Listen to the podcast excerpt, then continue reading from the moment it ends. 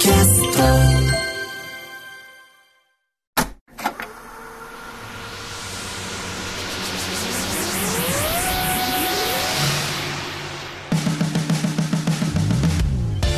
こんばんは浦越理香です。これからさらに加速するであろうベンチャー企業に注目するベンチャー企業キュレーションプログラムブースト。メインパーソナリティはウーム株式会社会長の鎌田和樹さんです。よろしくお願いします。よろしくお願いします。お願いしますこの番組のコンセプトの一つとして鎌田さんにはリスナーの皆さんと同じくこれからお話を伺う企業についてあえて予備知識なしで臨んでいただきます。さて今週のゲストは株式会社グリーンスプーン代表田辺智則さんです。よろしくお願いします。よろしくお願いします。えまずは田辺さんの手掛ける事業サービス内容を一言でお願いします。はい、えーグリーンスプーンはですね、えっと冷凍食品のサブスクリプションのサービスになっておりまして、あのーサラダとかですね、ムージー、スープ、あと最近ではあの主菜ですね、おかずをあの顧客にお届けするっていうサービスをやっています。まあそれはサブスクリプションでっていうことは月額いくらではい、という形で毎食毎食、まあ、決めれるかもしれないんですけども多くの方はどういう利用されることが多いんですか？多くの方ははい。大体あの2つのパターンがありまして、はい。1つはこう野菜を取りたいみたいな方がうん。あの野菜摂取のためにそのスープだったりスムージーだったりサラダだったり、えーそのメインディッシュって言われるおかずをあの結構うち野菜が多いんですよ。ハンバーグとかでも結構あのおかずに野菜が入ってたりとかするので、うん。えー野菜摂取で食べていただくっていうのが1パターン。でもう1パターンがもう単純に野菜とか関係なくこう日々のご飯としていわゆるあのコロナをきっかけにしてあの宅食みたいなものが市場が出来上がっていって、家での食事をまあ簡単に美味しくヘルシーにしたいっていうニーズが増えたので、まあそのご飯利用で利用してくださっている方が半分という感じで、うんなるほど、はい、もちろん複合している方もいらっしゃいます。田辺さんはどうしてこう宅食市場が出来上がったからなのかもわかんないですけどこの事業やろうと思われたんですか？えー、と実は宅食市場が出来上がったからとかコロナ関係なくてですねあの僕以前あのサイバーエージェントっていう会社に勤めていまして、まあ、IT 企業だったので結構忙しく働いていたんですね。でその中であの食事に結構課題感があってやっぱりあの野菜取れない。肉大好きなんですよ。ステーキとか焼肉に結構テンション上がるんですけど、うん。逆に野菜にテンション上がったことあんまなかったんで野菜摂取できないなっていう自分の課題感から、えっとコロナ前にあの起業してサービス出したのもコロナ前だったんですけど一応コロナ後に跳ねたというかそういう感じでしたじゃあ田辺さんのサービスを使うとさっきお肉とかでテンション上がるとおっしゃってましたけどなんか野菜でもテンション上がるものがあるんですか、そうですね。結構そういうふうに言っていただけるお客様が多いかなと、えー具体的にどんなものがテンション上がるんですか？そうですスムージーねなのかスープなのかはい、なんかあのまず結構女性のお客様が多いんですね。9割ぐらい女性のお客様なんですよ。なのでまずあのパッケージからして明らかに食品に見えないっていうところがありましてうんあのグリーンスプーンっていうふうにこう検索とかいただけると多分サイト出てくると思うんで見ていただくとあのパッケージからしてですね明らかにまず食品に見えないっていうところが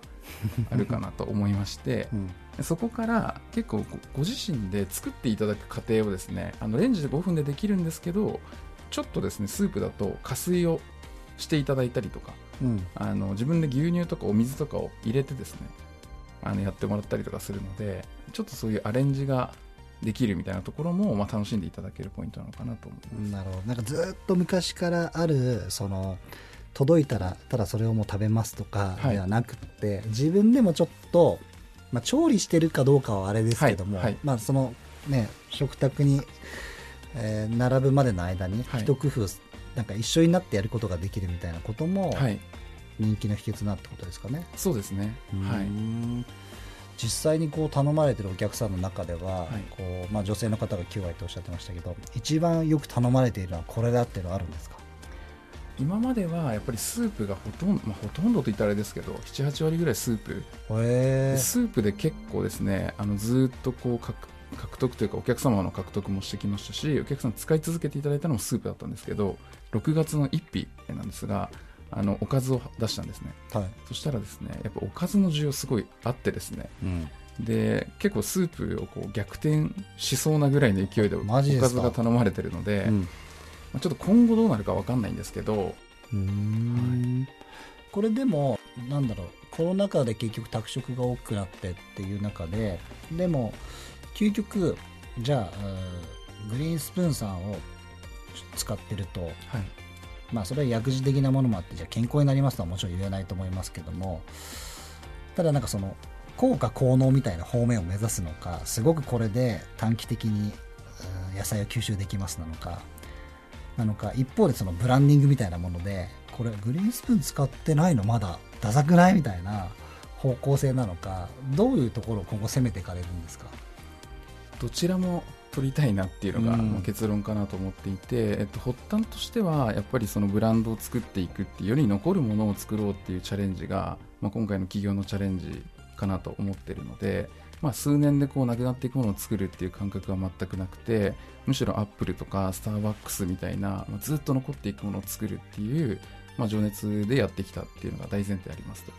でその根幹にあるのは、まあ、自分を好きで居続けられる人生をっていうちょっと言葉としては、まあ綺麗めにそうしてるんですけどいわゆる自分で自分のことを肯定する力のあの力っていうのを信じていて、まあ、それを食品でアプローチするっていうチャレンジがまずグリーンスプーンなんですね。でそれをえっと、食でどうやってやるっていくかっていうとやっぱセルフケアとか予防医学とか未病っていういわゆる自分で自分のことをいたわるみたいな、まあ、そういったことが食べる習慣の中でできると思ってるので、まあ、そこ目指してやっていきましょうっていうところからサービスプロダクトを作ってきたっていうのがあるんですけど僕自身結構合理的で機能的な部分もあってそもそもあの機能がないものにその情緒をそこ乗っけても正直そんなんか僕は結構違和感があるタイプなんですよ。なので機能的に、まあ、しっかり本当にいいものを作っていこうっていうところは、まあ、当たり前にあってその上でそのおっしゃった後者のブランディング的なところがあるっていうふうに考えてるので、まあ、機能に関しては例えば添加物入れないとかその、えープロテインがタンパク質が何グラム取れるよとかあと野菜が1食分取れるんだよとかあの塩分が何い 2.5g 以下だよとかいろいろそういうのあるんですけどそれは全部もうみ達成した上で